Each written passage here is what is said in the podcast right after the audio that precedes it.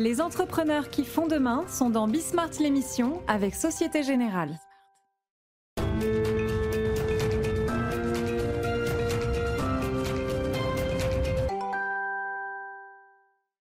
Salut les amis, c'est Bismart l'émission. On est de retour. De quoi est-ce qu'on va, discuter ensemble? Euh, Nouvelle forme de travail. Alors pour le coup, ça, c'est un des éléments euh, structurels sur lesquels on va revenir euh, très régulièrement. Euh, alors vous appelez ça comme vous voulez, le freelance, l'entreprise augmentée, l'open talent, enfin l'ensemble de ceux, pour citer notre président de la République, qui n'a pas que des défauts non plus, voilà, soyons caustiques euh, deux secondes, l'ensemble de ceux qui préfèrent aller chercher un client plutôt que de supporter un patron. Voilà. Il se trouve qu'il y a un groupe là qui est d'ailleurs euh, en train de grossir, hein, qui s'appelle freelance.com, le bien nommé, qui euh, vient de sortir une étude assez complète, réalisée, c'est très intéressant, pendant le mois d'août, c'est-à-dire à un moment où l'ensemble de ceux qui n'étaient pas protégés par le statut de salarié ont quand même dû se poser de très sérieuses questions, justement sur euh, bah, l'ensemble de ces indépendants. Qu'est-ce qu'ils pensent? Qu'est-ce qu'ils veulent? Euh, vous allez le voir, ils veulent surtout rester indépendants. Donc, on va vous raconter ça et puis nos rubriques classiques hein, euh, autour de l'innovation, autour du combat. C'est Patrick Bertrand, l'ancien DG de Cégit, par exemple, qui clôturera cette, cette émission. C'est parti, c'est Bismart.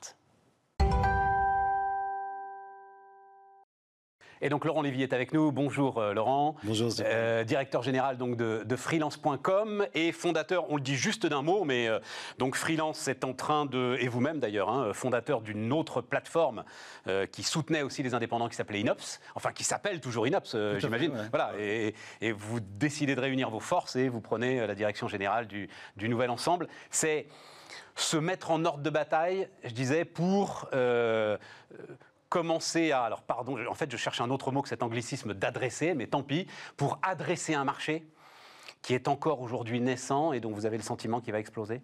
Bah, écoutez, euh, historiquement, euh, le groupe Inops euh, était, se positionnait comme alliant industriel entre des grands comptes et des startups ou des, petites entreprises hyper spécialisées dans la prestation intellectuelle.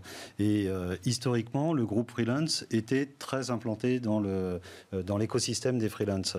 Alors, il nous a paru être un magnifique projet industriel, finalement, de réunir ça pour être euh, le- finalement, je veux dire, le leader euh, dans la, fourniture et la, recherche et la cartographie, je veux dire, des compétences euh, euh, d'expertise. Qu'est-ce qu'elles cherchent les entreprises à travers Parce qu'on va voir ce que veulent les freelances, c'est ça le sujet, et c'est d'ailleurs ça le, titre de notre émission. Mais les entreprises, puisque vous avez évidemment dialogué avec elles, qu'est-ce qu'elles cherchent quand elles vont chercher du travail indépendant, de l'open talent Elles cherchent quoi? De la souplesse? Alors, euh, elle cherche d'abord tout euh, de, l'expertise. De l'expertise Voilà. D'abord de l'expertise. Exactement. Et c'est pour ça que euh, nous, on est convaincus, je veux dire, que cette expertise se trouve plus chez les petits acteurs, alors qu'on soit freelance ou qu'on soit euh, start-up. Euh, mais bien entendu, elle cherche de l'agilité et euh, également un, un autre type d'accompagnement, je veux dire, que, que les classiques délégations de personnel, mais euh, des, euh, une créativité qu'on va retrouver peut-être un peu plus, je veux dire, dans la partie collective freelance Ouais. hein, et dans ces, ces petites boîtes, je veux dire, qui sont là pour réinventer leur monde. Alors, petite boîte, ça veut dire que euh, pas seulement euh, indépendant, vous, vous mettez finalement euh, à peu près dans le même sac euh, des boîtes de euh, high-tech qui font quoi? 3, 4, 5 personnes? Euh, Oui, qui sont groupées ou, même un peu plus Ou, ou 10, 20. Ou 10, 20. Ou 40. Mais alors là, ça devient des fournisseurs classiques finalement, si Pas c'est une boîte. tout, pas du tout, parce que ce sont des, des sociétés hyper spécialisées, des sociétés euh, de niche, d'innovation, et qui ont un autre, une autre manière d'aborder finalement tout ce qu'on appelle la, la transformation euh, digitale, Ouais. hein, et, euh, et un certain nombre de sujets d'innovation. Ouais. Donc ils ont une, une- une souplesse qui est énorme, ils ont une créativité euh, qui, est, qui est nécessaire pour les grands groupes pour se réinventer sur certains produits, Ouais. euh, pour, avec, euh, comme vous le disiez tout à l'heure, je veux dire beaucoup plus d'agilité, Ouais. hein, de souplesse euh, et beaucoup de, de, de- de forfaits finalement. Bon, alors. Euh, que veulent les freelances? Donc, euh, je le disais, étude réalisée euh, au mois d'août. alors, ou pour le coup, c'est marrant parce que au mois d'août, les freelances, j'imagine qu'ils étaient sur le pont. Les gars, ils n'avaient pas pu bosser pendant trois mois. Enfin, en tout cas, beaucoup d'entre eux. Beaucoup ont pu travailler en télétravail quand même. Mais enfin, un certain nombre d'entre eux n'ont pas pu bosser pendant trois mois. Ouais. Donc, forcément, ils étaés sur le pont. Vous avez plus de 400 réponses. Donc, pour une population qui est quand même une population très indépendante, c'est ça commence à être significatif. Si vous voulez, moi, j'ai des petites idées en tête, mais je vais vous laisser peut-être démarrer, Laurent. Qu'est-ce que vous vous retenez de cette étude euh, Et notamment, on va regarder un petit peu la façon dont les entreprises doivent aborder cette population si elles veulent réussir à la conquérir Alors, ce que, ce qu'on, dans, dans, les grandes lignes, ce qu'on, ce qu'on va retenir de cette étude, euh, c'est que plus de 75% euh, des freelances sont plutôt sur des positionnements euh, grands comptes, ouais, au niveau de grandes entreprises. grandes entreprises. Malgré eux. Alors oui, c'est ce que j'allais dire dans cette étude, malgré eux, parce que ils aimeraient bien, je veux dire, plutôt travailler avec de, des plus petites entreprises, des, des PME. Alors principalement parce que dans les grands groupes, il y a encore, je veux dire, tout, tout ce cadre de silotage, de, de euh, où, finalement, je veux dire, on n'est pas aussi bien accueilli qu'on on le serait, je veux dire, dans une, dans les PME. dans une, euh, dans une PME.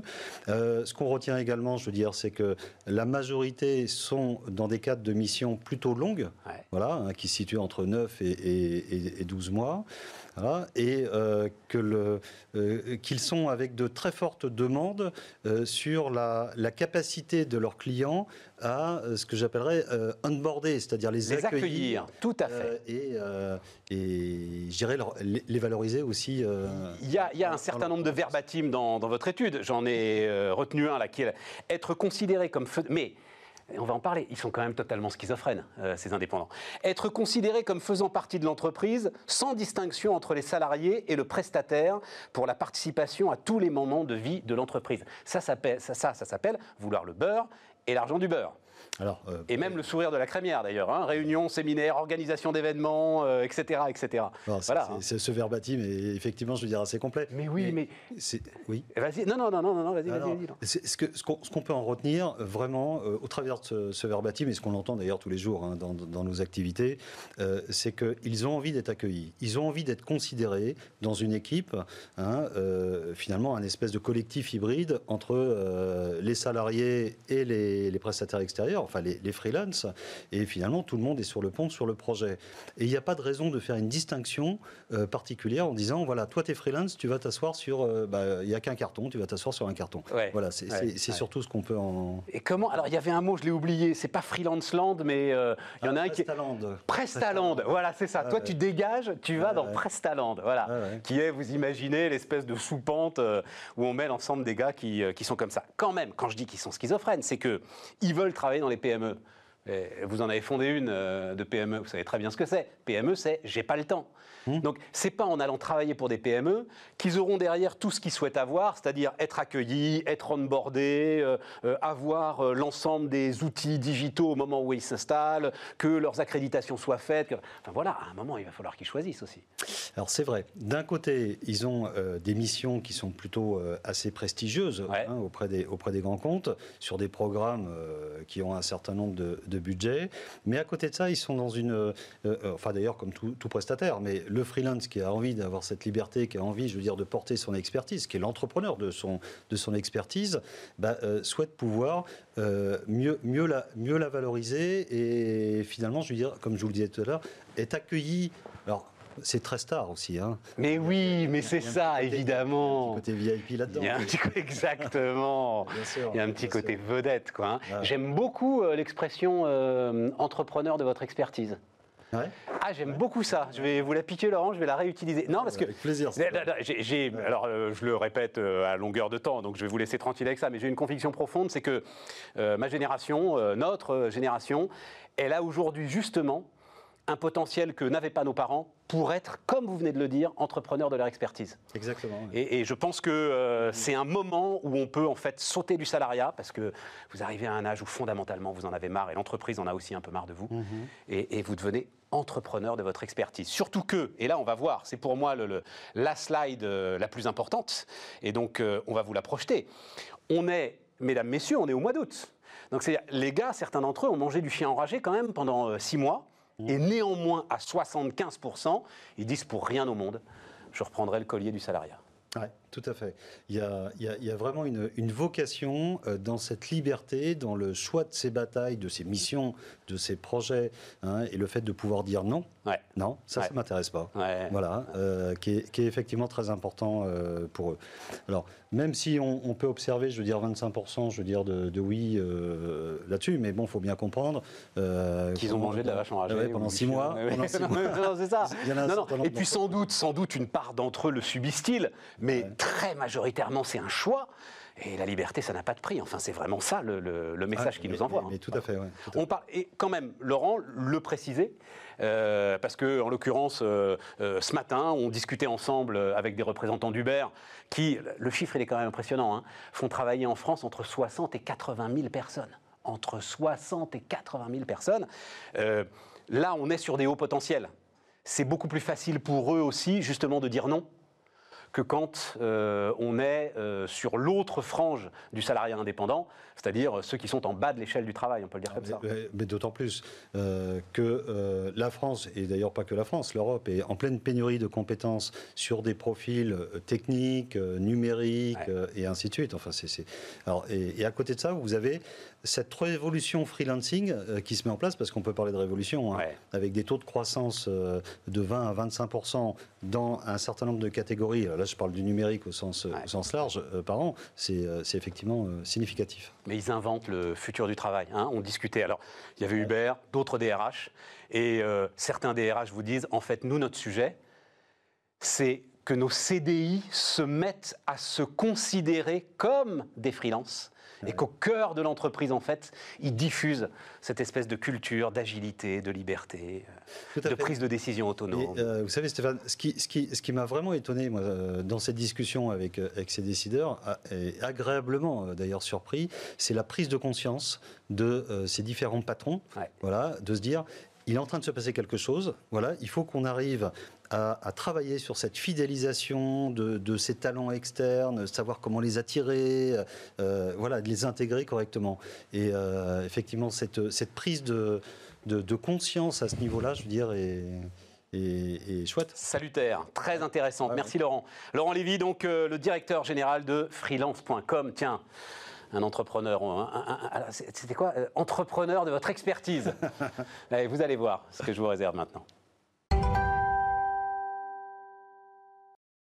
Ben oui, parce qu'on repart avec euh, Aziz Seni. Bonjour euh, Aziz. Euh, je ne sais pas si tu as entendu euh, Laurent Lévy qui était euh, juste avant, mais Laurent Lévy a une... Donc, freelance.com, on s'intéressait à ce qu'on appelle l'open talent, l'entreprise augmentée, le freelancing, les indépendants, enfin tout ça. Qui est, moi, je pense une lame de fond. Je ne sais pas ce que tu en penses, euh, on pourra en parler, mais je pense que c'est une lame de fond. euh. Ah, je pense qu'il y a une, euh, c'est le sens de l'histoire. C'est le sens de quelque l'histoire. chose qui s'est passé, qui est en train de se passer, et de se renforcer. Oui, il est plus facile de trouver des clients que de trouver un job. Oui, il est plus facile de facturer que d'attendre sa fiche de paye.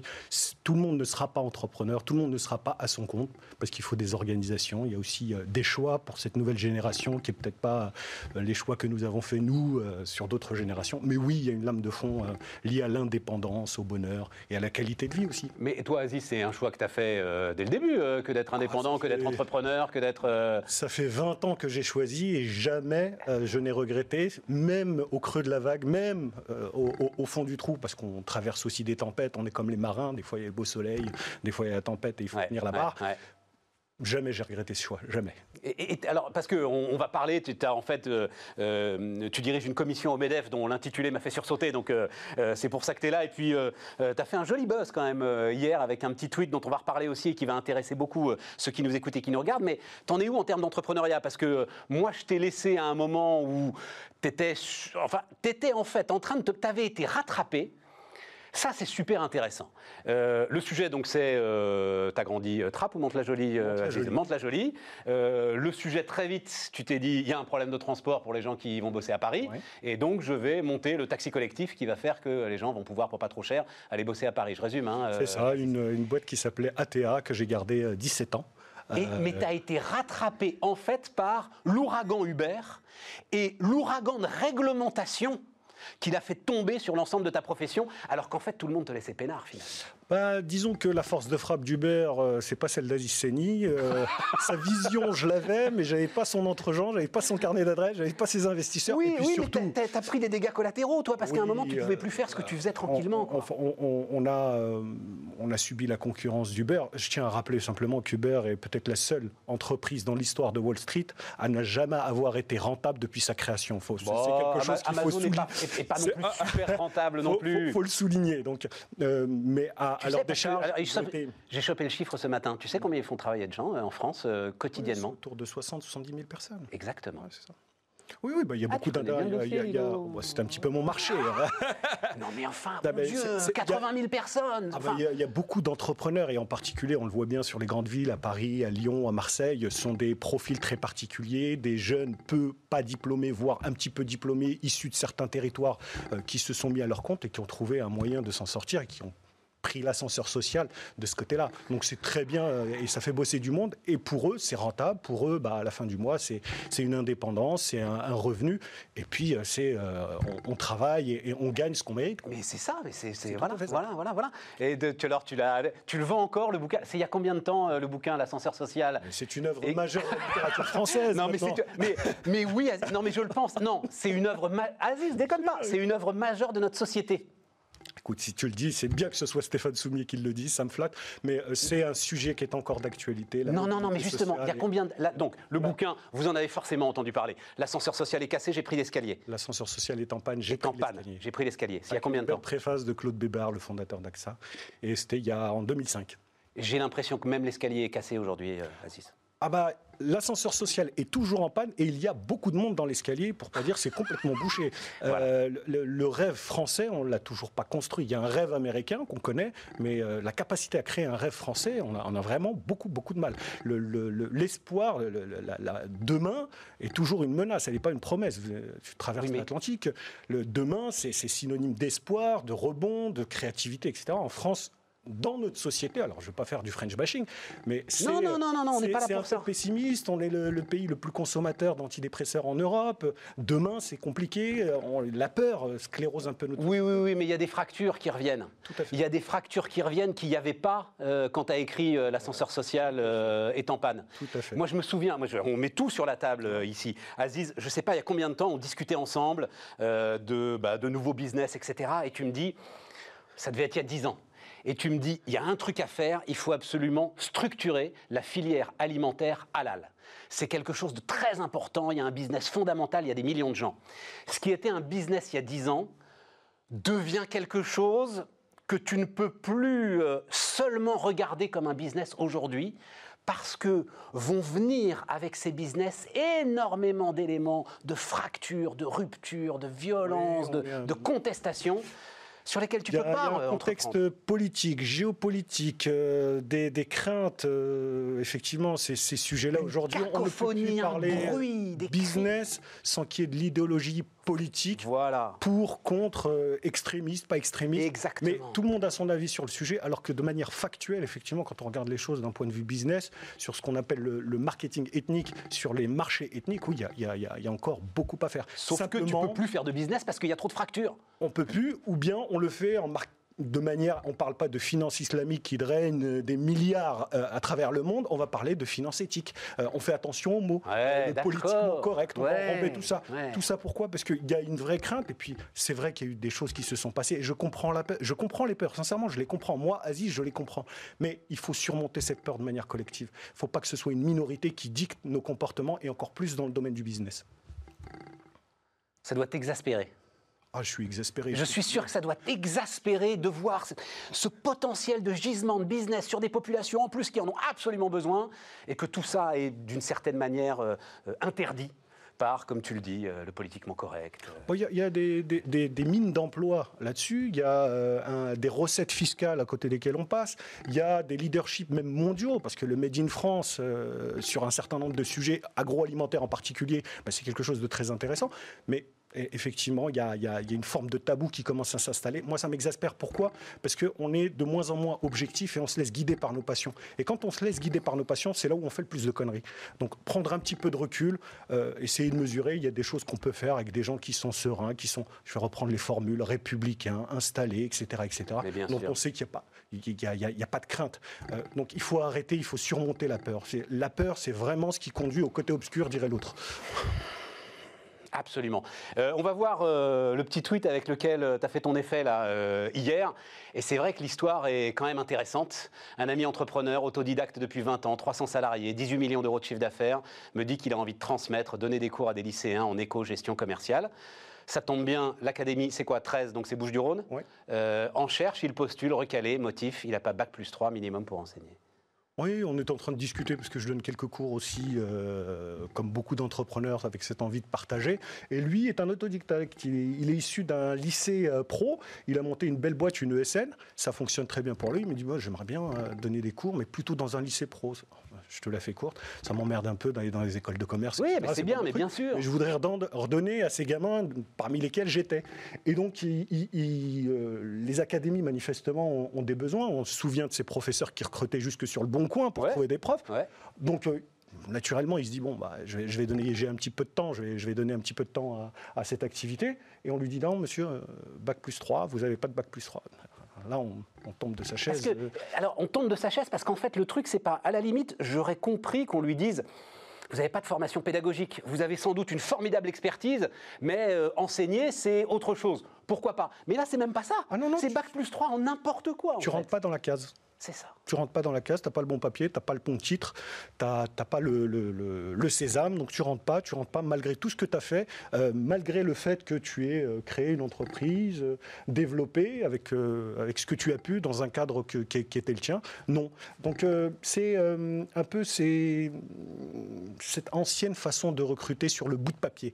les soft skills dont beaucoup parlent, bah, on les met de côté. Avant même de commencer à savoir qui tu es, on regarde si tu coches les cases. Et je trouve cette façon de, recruter qui est un peu old school, un peu vieille mais, Mais, mais, mais, on revient sur ton ascenseur social. Mais les soft skills, tout le monde en parle, c'est très à la mode. Et euh, moi, je pense qu'il faut recruter. Le privé va beaucoup plus vite que, que, la fonction publique. Je suis de ceux qui disent que l'État donne beaucoup de leçons au privé, mais que quand on regarde un petit peu comment ça fonctionne, toute cette machine administrative, l'État employeur ne s'applique pas forcément les règles qu'il demande au privé de, de, mettre en œuvre. Exactement. là, on est en plein dedans. Euh, vous avez, tu, tu vas avoir le ministre de l'Éducation nationale qui va expliquer aux entreprises privées qu'il faut faire un effort sur l'intégration des jeunes, des seniors, des femmes, des minorités, des handicapés. Bref, tout ça, très bien, le, privé est pour ça. Mais quand on regarde un petit peu la façon dont recrute, euh, par exemple, l'éducation nationale, bah là, on est très rigide, on ne sort pas des cases et le fonctionnaire, de bonne foi, vous dit bah, vous ne cossez pas les cases, je ne peux pas vous prendre, monsieur. Il faut qu'il y aille passer le bac. Moi, je voyais ton truc et je me dis, il faut, il, faut qu'il aille, il faut qu'il aille passer le bac en candidat libre, qu'il se fasse son bac plus 3 et qu'il revienne. Euh, mais pourquoi il ferait ça? Ça voudrait dire que c'est à l'entrepreneur de se plier à une bêtise administrative. Moi, je lui, il dit pour aller au bout de son rêve, il, en a envie. VAE, mais il le fera autrement. Il le fera autrement. C'est pas lui qui perd. Lui avait envie de partager. Quand quelqu'un te tend quelque chose, te tend la main en te disant je veux te donner quelque chose et que tu la refuses, c'est pas celui qui a tendu la main qui est, qui est mal à l'aise. C'est plutôt celui qui a refusé la main tendue qui est un peu bête, stupide. Donc tant pis, si l'administration doit changer, elle le changera. Si elle ne comprend pas ce tweet, si elle ne comprend pas ce qui est, arrivé à cet entrepreneur, c'est qu'elle n'a rien compris dans un monde où ça, ça n'existe plus. Aux États-Unis, ça n'existe plus. En Inde, en Chine, en Amérique du Sud, ça n'existe plus. On te recrute sur ce que tu as fait, pas sur ce que ton. T'es sûr de ça, euh, Aziz? Écoute, euh, j'ai été faire un petit tour dans la Silicon Valley. Euh, ce que ton diplôme, on s'en fiche un petit peu. Si, euh, même, même pour. Ouais, ouais, non, non, C'est son école 42, on te recrute sans diplôme. en Afrique, recrute sans rien, même. Hein. Je, je, suis la moitié de mon temps en Afrique. On s'en fiche c'est les soft skills. On, veut te juger sur ce que tu as fait, pas sur un papier que tu as. Il n'y a qu'en France ou dans la presse économique on voit Monsieur Intel entre parenthèses Polytechnique 62. Mais entre nous, qu'est-ce que j'en ai à faire Que pour Polytechnique. Qu'est-ce que j'en ai à faire Qu'il ait passé son Polytechnique à une époque où je n'étais même pas né. Donc bon. c'est très français ce, titre de noblesse qu'est le diplôme. Eh, on dit du mal là, euh, Aziz. C'est pas du mal, c'est des constats. On, pas, oui, c'est des constats. on n'a pas l'habitude sur Bismarck, mais je Très bien, allez, allons-y.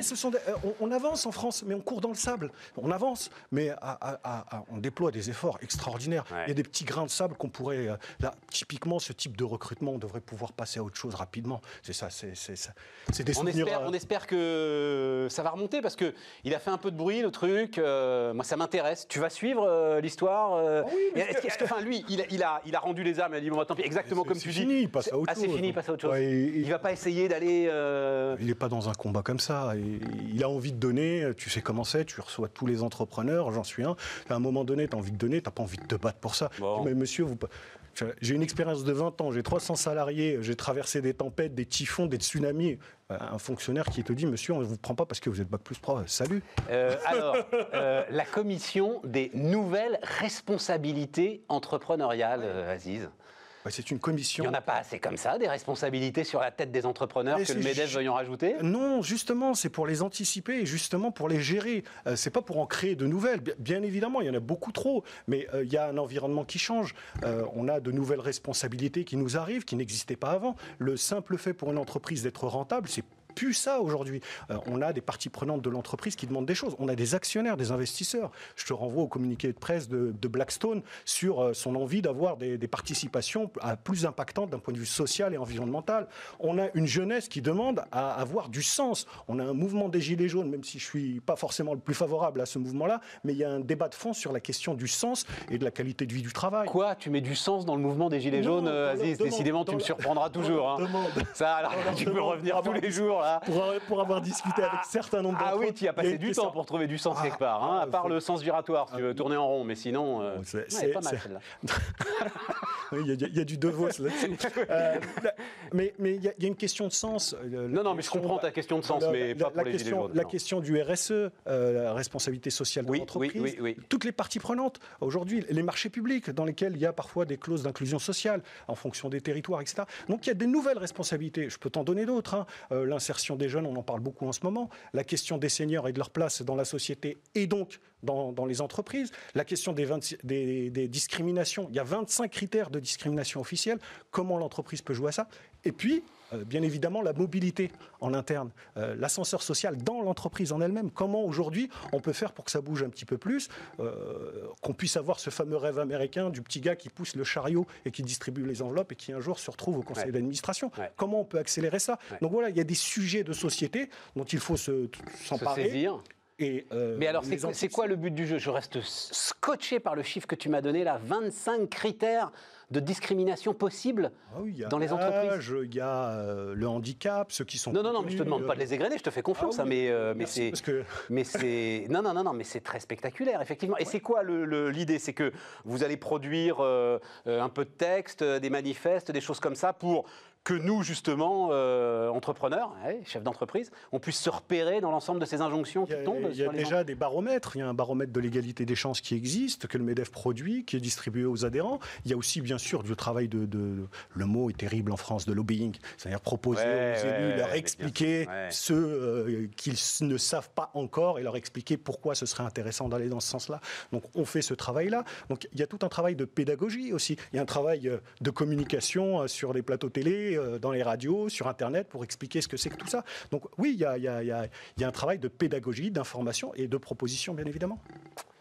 Bon, euh, eh ben on va suivre ça. Enfin, ça, ça commence euh, ta mission là, Aziz. Elle est, en place depuis combien de temps Ça fait bah, depuis le, début du mandat de Geoffroy Roux de Bézieux, puisque c'est à sa demande et à sa volonté que a été créée cette commission qui n'existait pas sous l'ancien mandat. C'est une commission très sociétale, très humaine, très prospective aussi. Donc on est loin du régalien du Medef où euh, on a d'un côté le social, de l'autre côté le fiscal, qui sont les, deux piliers. Mais, mais le, le, le fond des choses, c'est quand même de s'adresser aux entrepreneurs en leur disant pensez pas que vous passerez au travers de euh, l'ensemble de ces nouvelles responsabilités regardez-les bien dans les yeux pour euh, pouvoir faire avec. C'est ça. Euh, elles sont déjà confrontées à tout ça. Elles sont déjà un, elles sont dans un environnement. Les entreprises n'ont pas attendu. Euh, elles sont sur leur territoire. Elles ont un environnement spécifique, rural, urbain, périurbain, avec des impacts. Ça arrive de tous les côtés. Les, nouvelles responsabilités entrepreneuriales. C'est, je te donne un exemple. On a beaucoup parlé d'égalité homme-femme et ces derniers temps, on a parlé de féminicide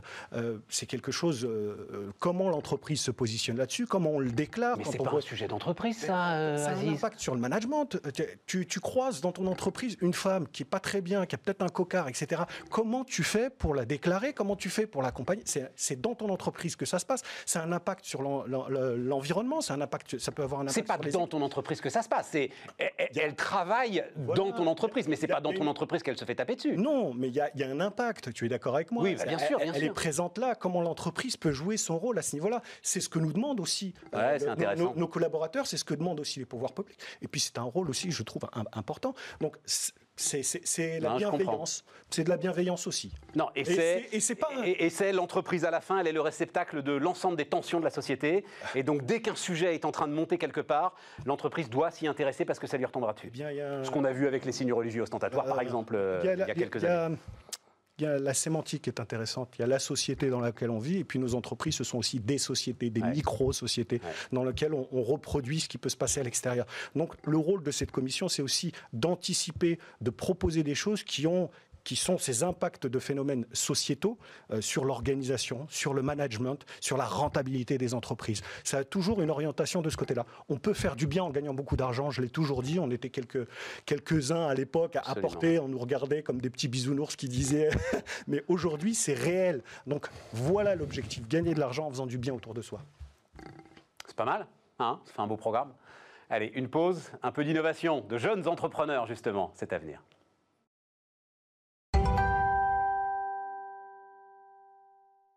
On repart donc avec euh, l'innovation. L'innovation et... euh, comment euh, je cherche un non mais Justine je cherche un je cherche une expression euh, on peut innover dans des terrains qui sont pourtant mais les plus classiques du monde. On est d'accord? Ouais. Euh, Et donc, ce que tu veux faire toi avec Colette, d'ailleurs le, le nom de l'entreprise euh, euh, porte bien ce, ce qui est en train de se passer. Ce que tu veux faire toi avec Colette, c'est juste que les enfants restent chez leurs parents, sauf que c'est pas leurs parents, quoi. Voilà. C'est à peu près ça. Hein, ouais. C'est un peu ça le sujet. Ouais, tout à fait. Euh, en effet, je pense qu'on peut innover et surtout avec le sujet bah, de, de ce qu'on appelle des seniors aujourd'hui. Il y a énormément à faire, sachant que en 2030, dans 10 ans, on aura 20 millions de Français qui auront plus de 60 ans. Donc euh, c'est euh, J'en ferai partie, euh, Justine, donc parlons avec euh, respect. Ah, mais bien sûr, absolument. non, non, mais on est, on est vraiment face en fait à ce défi de la longévité. Et d'ailleurs, ça fait aussi partie du, du programme du président de prévenir la perte d'autonomie. Et aujourd'hui, on se retrouve. Déjà aujourd'hui, et je pense dans 10 ans, on va se retrouver avec énormément de personnes seniors, donc euh, encore autonomes, mais qui ont absolument aucune envie d'aller en maison de retraite ou en EHPAD, et euh, qui par ailleurs ont énormément de chambres à la maison inoccupées euh, qui pourraient rentabiliser. Quoi. Donc nous, l'idée de Colette, pour, pour un peu venir au sujet, c'est d'aider les, les étudiants et les jeunes actifs de moins de 30 ans à s'installer chez des seniors de plus de 60 ans qui ont donc une chambre libre à la maison. Qui leur permet en fait de euh, deux choses, à la fois de rompre la solitude, parce que malheureusement, il y a de plus en plus de seniors et il y a aussi de plus en plus de seniors isolés qui souffrent de solitude, c'est un peu le mal du siècle, et, euh, et ça leur permet de générer des revenus complémentaires parce que voilà, avec l'arrivée à la retraite, les revenus chutent, les charges euh, restent euh, stables, Ouais. et donc il faut aussi trouver des moyens pour, pour Enfin, les charges restent stables. Non, pas tout à fait quand même, parce que les, les enfants s'en vont aussi. Hein, quand même. Oui, Voilà. tout à fait, oui, donc, vrai. donc tu veux en remettre d'autres justement dans leur chambre, mais, Ouais. mais, mais, mais les premiers sont partis. Pourquoi Enfin, c'est là où... Bon, ok. Pourquoi pas Euh, D'abord, qu'est-ce qui te fait penser qu'il y a Alors, sur les seniors, euh, d'accord, je- je- j'entends ce que tu dis, même si peut-être ça se fait un peu après 60 ans, c'est quand même plutôt autour de 70, 75, non Que euh, commence ce cycle un peu inquiétant que tu décris, de, de perte d'autonomie, de choses comme ça, quand même. Ouais, oui, tout à fait. Alors, on est plus sur l'envie de- de- de- d'avoir une présence à la maison et de, et de générer des revenus complémentaires. Ouais. Et ça, ça démarre dès euh, 60 ans. Ouais. Nous, notre cible, c'est vrai que ça va être le, le senior euh, encore hyper dynamique entre 60 et 70 ans. C'est ça. Voilà, c'est ça. Euh, Ça veut dire que c'est d'abord une histoire d'argent quand même, euh, Justine. Ah oui, tout à fait. Bah, on s'en cache pas, hein, bien sûr. Ah, si, un petit peu quand même. Tu as commencé à me parler de la solitude. euh, Ouais, voilà, on y met des valeurs, tout ça, machin et tout. C'est ouais. quand même une histoire de pognon, quoi. Bien sûr, bien sûr. c'est clairement la motivation première, générer des revenus complémentaires, euh, voilà, pour mettre du beurre dans les épinards, tout simplement. Ouais.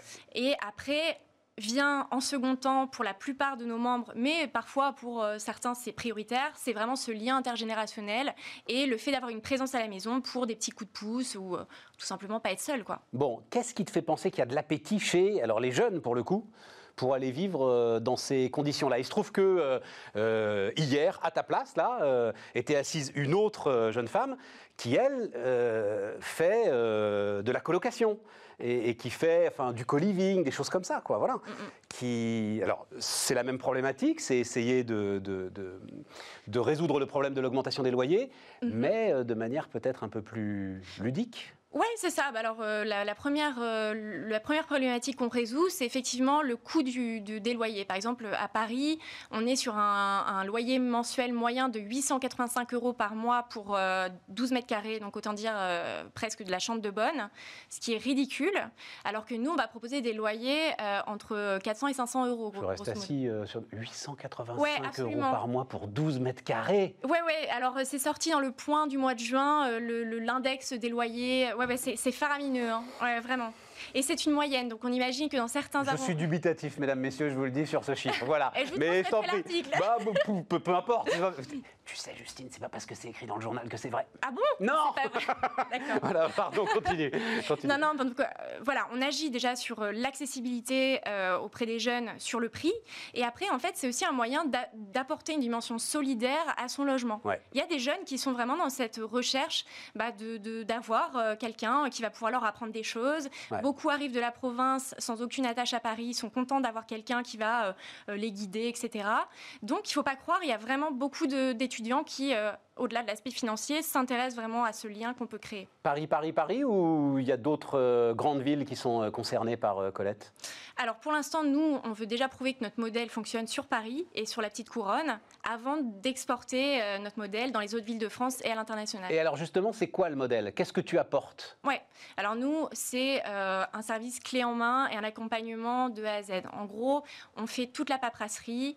Les étudiants n'ont pas de dossier à créer, n'ont pas de caution à verser. Ils ont juste à prendre leur valise et à arriver chez les hôtes. Du côté hôte, on leur garantit les loyers. Et en fait, pendant toute la durée de la cohabitation, on agit comme un tiers de confiance. Donc on est là en cas de pépin. euh, Colette est là, quoi. Donc euh, c'est vraiment en fait cette qualité de service euh, qu'on apporte et, euh, et qui fait qu'aujourd'hui, voilà, on veut se développer à grande échelle. C'est quand même particulier. T'es Ouais, d'accord? C'est-à-dire, aller habiter chez un senior, on va dire ça comme ça, c'est quand même un truc particulier, ça. Ouais, tout à fait. Ouais, ouais, c'est un truc particulier. C'est pour ça aussi. En termes de mode de vie, en termes d'engagement, enfin. Ouais, alors après, nous, euh, comme on aime à le dire chez Colette, euh, il faut vraiment voir ça comme de la colocation, mais entre des jeunes et des moins jeunes, quoi. Avec euh, la grosse différence qu'il y a moins de Ikea dans la maison et plus de Formica. quoi. Oui, mais il y en a un qui est chez lui quand même. Ouais, il y en a un qui est chez lui. Après, tout est quand même cadré. Tout- toutes les cohabitations nous sont encadrées par un, bah, le contrat de cohabitation intergénérationnelle. Il y a une charte. L'hôte euh, détermine un peu son règlement intérieur. Voilà, euh, je veux pas que euh, pas de pas de fumée à la maison, pas d'animaux, enfin que sais-je. ouais, ouais, ouais. Et, euh, et donc, ouais, effectivement, euh, c'est particulier, mais, mais c'est aujourd'hui, je pense, quelque chose qu'il faut absolument encourager parce que euh, entre la- l'accessibilité hyper compliquée à Paris ou même dans d'autres grandes villes euh, au logement et euh, de l'autre côté, toutes ces chambres inoccupées dans Paris, c'est un non-sens en fait. Non, Euh, donc voilà, nous, euh, ce qu'on veut, intéressant. voilà, nous, ce qu'on veut faire, évidemment, on n'invente pas la cohabitation intergénérationnelle, elle existe depuis de nombreuses années. Mais de la même manière qu'Airbnb n'a pas inventé le, le- le logement chez l'habitant, en fait, nous, ce qu'on veut, c'est vraiment inv- inventer cette interface qui va permettre enfin de développer cette pratique à grande échelle. Quoi. Il va falloir aller les voir, les vieux, parce qu'enfin, le sujet, je- encore une fois, euh, j'en fais pas- donc euh, voilà, j'ai le droit de le dire. Euh, le sujet, c'est qu'il va falloir aller les voir un par un pour les convaincre que. Gros boulot quand même, non? Ouais, alors la bonne nouvelle, c'est que les, euh, notre cible de seniors, ils sont ultra connectés. Aujourd'hui, on arrive à les, à, les, à les toucher par nos messages en ligne. Euh, sur les réseaux sociaux. Ouais, c'est assez, euh, assez fou. C'était un petit peu un. Facebook notamment? Alors Facebook, euh, ouais, beaucoup Facebook. Ça va pas arranger la réputation de Facebook d'ailleurs. Non, non, mais enfin, Le réseau social des seniors. Ouais, bah, en tout cas, nous, Ouais, c'est assez vois, flagrant. ouais. Et euh, donc, on arrive à les, à les toucher par ce biais-là. Après, en tout cas, dans le process, nous, euh, de cohabitation, on va faire la visite à domicile, évidemment, pour bah, vérifier les logements, euh, apprendre à connaître nos hôtes, parce qu'il faut savoir qu'après, on met ensemble, on fait matcher des... Tu vas faire un peu de matching, mais forcément. Voilà, exactement. On fait matcher des profils qui vont vivre ensemble jusqu'à 10 mois, un an d'année de, de, scolaire. Donc on a tout intérêt à mettre ensemble les, les personnes qui s'entendent. Donc c'est aussi pour ça que nous, Colette, on est avant tout un, bah, une plateforme tech et que derrière tout ça, il y a beaucoup de machine learning, il y a beaucoup de, de, de tech non, je souris parce que je, te vois jeune, plein d'enthousiasme, mais, mais la masse de conflits que tu vas peut-être être appelé à gérer, des trucs, mais pas possible. Ouais, on est, on est... Vous aurez des équipes pour faire ça, quoi. Ouais, ouais, bien sûr, mais euh, c'est vrai que justement tout ce travail en amont qu'on fait sur vraiment le profiling de nos, de nos, de nos candidats, j'allais dire de nos membres, euh, doit euh, nous éviter justement énormément de, de, de petits, de petits soucis de communication ou quoi par ailleurs, quoi. Mais voilà, on est jeune, on est une start-up. Mais oui, mais c'est formidable. mais bien sûr, non, non, mais euh, On est plein d'enthousiasme. Bravo, bravo. Non, non, et puis euh, tu, as cité Airbnb, j'imagine que tu as ça en tête. il, y a, voilà, il y, a, là euh, un marché potentiel, il y a, un problème à résoudre et, le marché existe. Donc il faut juste que tout ça se, s'emboîte correctement. Notamment avec euh, pardon, euh, le, le, Covid qui a euh, mis à, mis à mal l'économie d'Airbnb, la, la, nuitée, vraiment le séjour court terme. Nous, on a beaucoup d'hôtes aujourd'hui qui, qui, viennent vers nous en nous disant ah, j'en ai marre de faire du court terme, moi je veux quelqu'un long terme, j'en ai marre tous les matins de me lever pour faire le petit-déj, il y a du va-et-vient, etc. Donc on a aussi des, on va dire un peu des, des pas des déçus d'Airbnb, mais en tout cas des personnes qui veulent rentrer dans une nouvelle démarche, quoi, plus longue durée. c'est intéressant ça. Mm. C'est intéressant. Non, mais c'est super intéressant parce qu'il y a un petit point, comme tu le dis, euh, il y a un petit point d'interrogation sur le modèle euh, Airbnb, même si moi je discute avec des professionnels de l'hôtellerie qui disent a priori, ça va repartir. Enfin, si euh, euh, l'ensemble du, du, secteur repart, il n'y a pas de raison qu'Airbnb ne reparte pas, sauf euh, ce que tu me dis là, c'est-à-dire que s'il y a des offres alternatives, ça peut peut-être intéresser du monde. Juste pour terminer, pourquoi Colette? Qu'est-ce que c'est que ce, que ce nom très surprenant? C'est le nom de ta grand-mère, non Non, même pas, mais ça pourrait. En fait, Colette, ben, on a tous eu un coup de cœur pour ce prénom. On cherchait un prénom qui vraiment est révélateur de qui est notre hôte chez Colette. Chez Colette. Et donc, c'est Colette. La, moyenne d'âge des Colettes en France, c'est 71 ans. C'est pile poil euh, bah, notre ADN, en fait. Donc, euh, on a choisi ce nom-là, euh, qui parle à tous, je pense. Justine Renaudet, donc, était avec nous. Colette, on termine, les amis, avec le combat. Patrick Bertrand qui est avec nous. Bonjour Patrick. Bonjour Stéphane. Alors, euh, dirigeant pendant combien, pendant combien de temps vous avez Une quinzaine d'années, j'étais directeur général de Cégide. Directeur général de Cégide, alors je le dis encore, euh, Cégide, éditeur de logiciels professionnels, euh, qui a démarré. En fait, c'était au départ de la hard de la comptabilité Tout à fait, c'est une aventure entrepreneuriale autour de la comptabilité, et puis aujourd'hui dans le domaine de la gestion générale des entreprises. Voilà, et surtout, alors on va en dire un mot, hein, mais Cégide est par exemple un des promoteurs du cloud, et, euh, eh ben, le Covid a été, alors pour le coup, à démontrer, s'il y a une seule démonstration faite par le Covid, c'est que les amis, vous ne pouvez plus vous passer du cloud si vous êtes aujourd'hui à la tête d'une entreprise. C'est un virage que j'ai mené en 2004, qui n'était pas évident parce que c'est un changement, c'est un changement de modèle complet. Mais effectivement, le fait d'avoir ces données déportées et de pouvoir avoir accès à ces données à distance, eh bien, on l'a vu pendant le Covid, c'est la possibilité de travailler. Dieu sait si et nombre d'entreprises qui n'avaient pas basculé se sont trouvées en handicap par rapport à la situation parce que je peux plus travailler. Mais je suis obligé de venir au bureau derrière un ordinateur et un serveur qui est juste à côté de moi pour faire fonctionner mon entreprise. Et vidons juste un abcès qui est, mais alors, d'une absurdité dingue, mais il reste encore dans la tête de beaucoup de ceux qui, euh, qui nous regardent et pour lesquels on a une immense affection.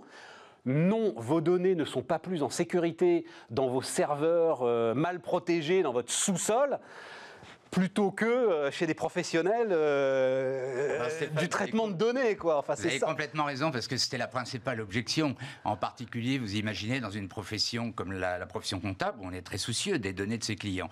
Et je me souviens être intervenu, dans une, parce que j'étais très sur le terrain, chez un grand compte, une grande entreprise, et il y avait ce doute, est-ce qu'on bascule cloud ou pas? Il dit, écoutez, c'est extrêmement simple, votre DSI est là. Est-ce que votre DSI peut prendre les mêmes engagements que moi, en tant que Cégide, je prends, baqué par mon fournisseur cloud, en termes de sécurité, de rapidité, de reconstitution des données. À l'évidence, le DSI ne pouvait pas prendre ses engagements vis-à-vis de sa direction générale.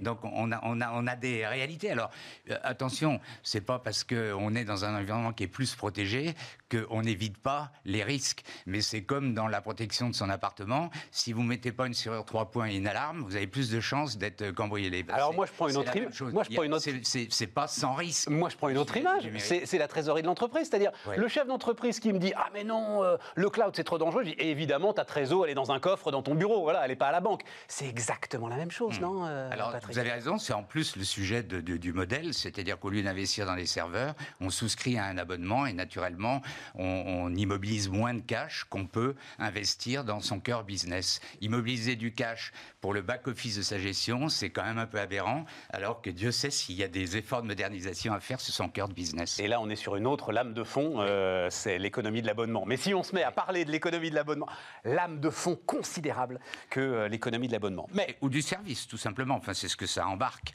Oui, c'est ce que ça embarque. Non, mais alors, allons-y, parce que ça change tout. Il se trouve qu'il y a, alors, pas Cégide, parce que Cégide avait, euh, alors, dès 2004, pour le coup, chapeau, hein, euh, Patrick. je sais Ça a été long, hein, je sais, Oui, mais je ne sais pas qui parlait du cloud en 2004. très peu. Mais, ben voilà. Et c'était difficile de convaincre, y compris les actionnaires. Éditeur de logiciels très intéressant, de taille moyenne, euh, je ne le citerai pas, parce que ces chiffres sont confidentiels, qui, sur six mois, a vu son modèle économique basculer. C'était 60% vente de licences, 40% mode SaaS, comme tu dis. Bim, ça s'est inversé sur six mois. Oui. Euh, pour le coup, sur la trésorerie, sur la gestion au quotidien de cet éditeur de logiciels, c'est un sacré tremblement de terre, parce que c'est plus la même chose. Hein. Absolument. Alors il y a l'aspect euh, évidemment euh, opérationnel, mais il y a aussi il y a l'aspect qui est que euh, le chiffre d'affaires n'est plus facturé immédiatement. Exactement. mais j'ai vécu ça pendant 2-3 ans. Mais bien sûr. les analystes exprimaient en disant c'est une boîte formidable, mais la top line, c'est le chiffre d'affaires, progresse pas beaucoup. Et je leur disais mais regardez ce qui se passe à l'intérieur, le nombre de contrats d'abonnement qu'on est en train d'engranger et qui va être connu en chiffre d'affaires sur les années qui suivent. Donc le plus difficile, c'est de démarrer, euh, soit de changer de modèle, soit de démarrer quand on est une start-up par exemple, mais après c'est extrêmement vertueux parce que ça apporte du récurrent. Oui, ça apporte du récurrent, mais ça change aussi totalement ta relation client. Complètement. Quand tu avais vendu une licence sur étagère, c'était enfin, c'était pas fini, au revoir évidemment. Il y, avait, un peu d'accompagnement quand même. Évidemment, il y avait un peu d'accompagnement. Mais ça change complètement la relation client, c'est vrai. Tout le temps en permanence. Et avec une grosse exigence des clients, non, euh, Patrick? C'est-à-dire qu'ils veulent en permanence que leur solution soit mise à jour, euh, ils tolèrent plus le moindre retard, enfin c'est ça la, rapidité, la reconstitution des données lorsqu'il y a un bug, euh, la sécurité, oui, ça augmente l'exigence, mais c'est normal puisque on la vend. Euh, cette, euh, ce service avec en créant cette attente en matière d'exigence. Patrick, comment est-ce qu'on peut déclencher, puisque tu l'as fait, Maintenant, il y a un enjeu très très important pour notre pays, c'est de déclencher vraiment la transformation numérique et la modernisation des entreprises, et notamment des PME. Je sais que c'est un de tes combats, etc.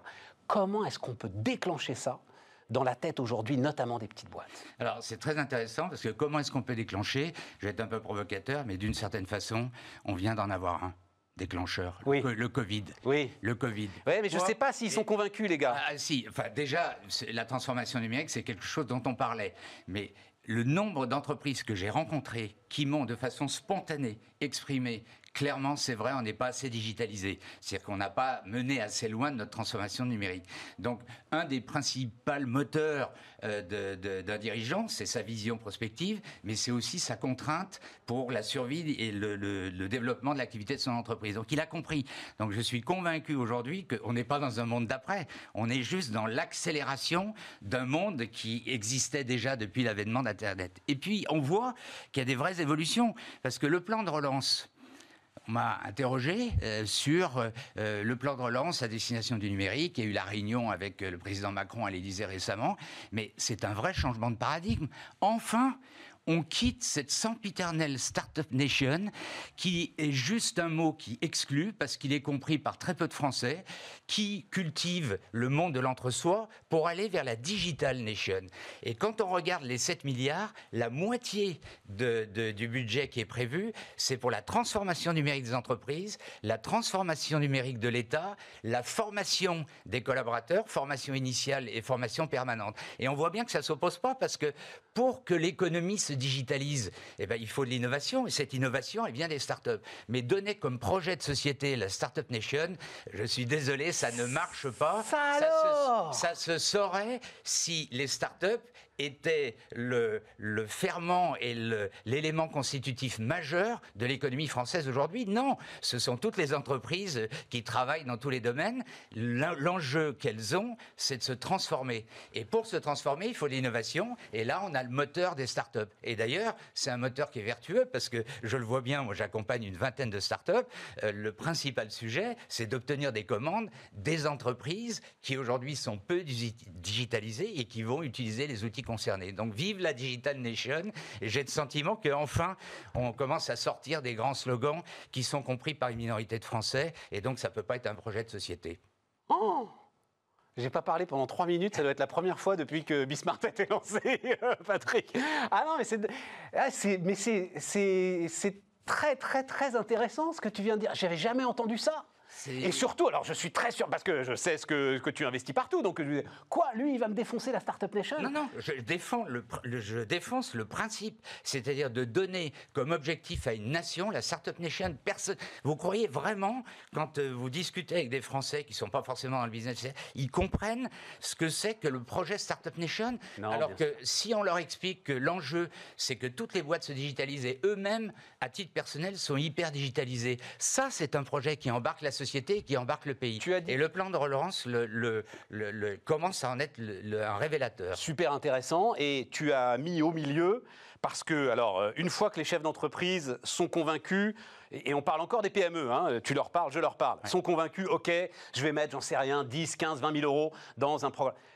Oui, mais mes salariés, est-ce que je ne vais pas les laisser sur le bord de la route? Est-ce que je peux me digitaliser avec les mêmes? Est-ce qu'il faut que je change euh, mes gars? Mais à ce moment-là, comment je fais avec ceux qui sont euh, au cœur de l'entreprise? C'est un vrai sujet, Oui, ça. c'est un vrai euh, sujet, le sujet du changement. Exactement. Par contre, la crainte, c'est plus la, la difficulté du changement que la crainte de laisser des salariés au bord de la route. Parce qu'au bout du compte, quand on regarde les, les basiques de la digitalisation d'une entreprise, tous vos salariés notre sont, sont des dingues du smartphone. Donc ils savent comment ça marche, commander en ligne, euh, réserver un repas, etc.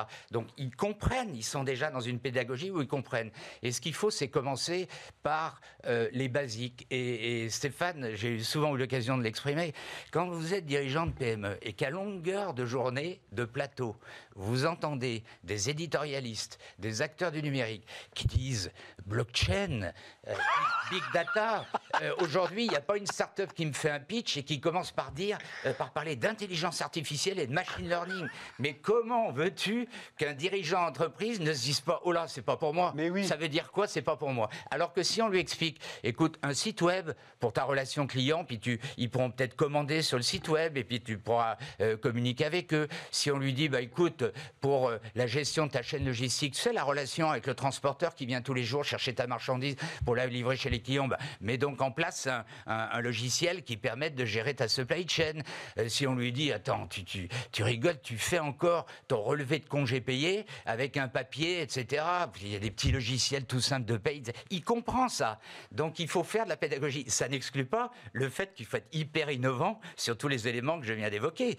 Euh, mais c'est c'est important la pédagogie. Quand on veut embarquer, il faut donner deux choses. Il faut donner la vision et il faut donner la réalisation. Et j'adore cette phrase de Thomas Edison qui dit la vision sans exécution n'est qu'hallucination. Ouais. Et moi, j'ai pas envie d'halluciner mes concitoyens.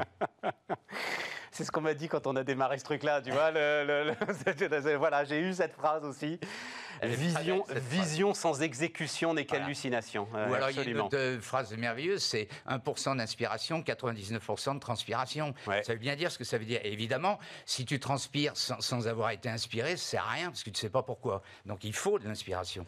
Euh, bon, et, et est-ce que ça, euh, parce que euh, ça rentre dans le boulot, de- parce que je, je te- je t'écoute là, Patrick, et j'étais en train de me dire, il faut le nommer haut commissaire à la digitalisation des boîtes. Puis en fait, mais non, surtout pas. C'est-à-dire, ça peut être une injonction euh, euh, nationale, euh, gouvernementale, ministérielle, euh, je sais pas quoi, commissariat au plan, des trucs comme ça. Alors, là encore, il y en a beaucoup hein, d'organisations qui travaillent là-dessus. Et je crois qu'il y a un discours de la méthode aussi qui commence à évoluer, notamment sous l'impulsion d'un certain nombre d'initiatives. C'est que le top-down, dans, dans tous ces grands projets, projet, ça n'existe pas. C'est-à-dire que ce qui existe, c'est l'impulsion. Et on a besoin d'un État impulseur qui donne l'impulsion, qui aide. Mais après, il faut laisser les acteurs euh, agir. Et il y a un nombre d'acteurs absolument incroyable. Ce qui est vrai en France, notamment, il y a une magnifique organisation professionnelle qui s'appelle Play France, qui met en évidence le fait que dans la plupart des domaines, nous avons des acteurs aujourd'hui qui apportent une réponse à cette transformation numérique. Donc c'est ce jeu qu'on a. Play France Play France, oui. Et, euh, c'est un mapping de toutes nos compétences digitales. Voilà, nos compétences digitales. Ça numérique, pardon, numérique. Oui, oui, on va dire numérique. Et sur le discours de la méthode, vous savez, on, euh, il faut toujours euh, comparer, pas comparer pour dire ce qui est mieux ce qui est moins bien, mais pour voir ce qui marche. Euh, on a toujours exprimé, mais en France, euh, c'est incroyable, l'État, on sait bien que c'est ça qui met les semelles de plomb aux entreprises, et notamment dans le monde du numérique. Regardez ce qui se passe aux États-Unis. Quel a été le moteur de ce monde du numérique qui est devenu connu mondialement? C'est le complexe minetaro-industriel. Comment? Avec la DARPA, avec le fonds d'investissement de la CIA, alors pas dans le sens espionnage, etc., mais avec une démarche consistant à dire je lance un projet, ça sera, je serai très rigoureux, voilà les montants que je vais y mettre, et puis si au bout d'un mois, deux mois, etc., n'a pas réussi, ou ça, on arrête. Mais je ne fais pas, si je commence pas à construire des trucs ah, monstrueux avec 15 pays, avec euh, une gouvernance qui est ingouvernable. Nos polytechniciens, ils ne savent pas ça, ils peuvent pas faire ça. tu dois être polytechnicien d'ailleurs, toi aussi, euh, Bon, bah voilà, bah, c'est pour ça que. J'ai un atavisme familial autour de ça, mais je ne suis non, pas. Non, mais ça, ils n'y arriveront pas, ça. Mais euh, voilà, je crois qu'il y, a aussi une méthode. Il y a une très belle initiative qui est l'initiative JEDI, Joint euh, European euh, Diversity, peu importe, innovation. innovation, voilà. le faire un DARPA à l'échelle européenne. Voilà, l'idée c'est de faire un DARPA à l'échelle européenne. Pardon pour, pour, son porteur d'avoir euh, oublié le. Mon sentiment, c'est que dès que tu mets à l'échelle européenne quelque part, tu es sûr que ça marche pas. Si, ça peut. Regarde Airbus. Mais trois pays. Non, mais toujours, Patrick, non, regarde Airbus. ça fait 20 ans qu'on me dit regarde Airbus. Non, non, non, non. C'est pas pour dire que ça réussit. Et ce qui, ce qui m'intéresse, c'est que c'était que trois pays. C'est-à-dire qu'en cercle C'est de trop, trois pays, c'est de trop. C'est peut-être de trop. En hein tout cas, il y a un vrai discours de la méthode autour de comment on innove et comment on fait émerger des champions si tant est que ça puisse être un objectif réel, parce que bon, l'histoire des licornes, c'est bien, mais euh, tout le monde pense que la licorne, c'est une, entreprise qui fait un milliard d'euros ou de dollars de chiffre d'affaires, c'est pas vrai. Non, de valo. C'est un milliard de valo. Bon. Mais oui, mais c'est important d'avoir une forte valorisation quand tu vas te développer. C'est fondamental, et c'est même fondamental en termes de dynamique, en disant il est possible de rencontrer un, marché qui vous fait confiance euh, sur votre dynamique. Absolument. Mais au bout du bout du bout, moi, ce qui m'intéresse, c'est le milliard de chiffre d'affaires. Voilà. Oui, voilà, c'est ça. Parce que c'est ça qui aura un impact sur l'économie. Et pour ça, il faut des directeurs généraux. Euh, pour ça, il hein, faut, des... directeurs généraux. pour ça, il faut. À un moment, Jean-Michel Aulas, il a dit Je vais embaucher, c'est ça le grand truc, je vais embaucher quelqu'un de plus fort que moi. Euh, peut-être. C'est vrai, ça, Patrick, non alors, il nous reste 30 secondes. Tu, as raison, je travaille beaucoup, puisque je préside le comité gouvernance d'entreprise du MEDEF, sur ce sujet de comment faire en sorte que la gouvernance égale performance. Et c'est vrai qu'une façon de s'entourer, notamment au niveau de son board et de son équipe management, c'est une des garanties de réussite et de performance de l'entreprise. Patrick Bertrand était avec nous. Euh, on n'a pas eu le temps de parler. Mais tu reviendras, Patrick, parce que j'ai envie de t'entendre sur euh, tout ce qui se passe en ce moment autour de euh, la tech américaine et de la pression qu'on met sur la tech américaine. J'aimerais bien avoir ton, ton opinion là-dessus. Sujet de souveraineté. Hein? Ouais, sujet de souveraineté. Oui, mais en même temps. Enfin bon, bah, justement, on n'a plus le temps, c'est fini. Au revoir, les amis. Merci. Aurélie Planex est là demain et nous, on se retrouve lundi. Les entrepreneurs qui font demain sont dans Bismart l'émission avec Société Générale.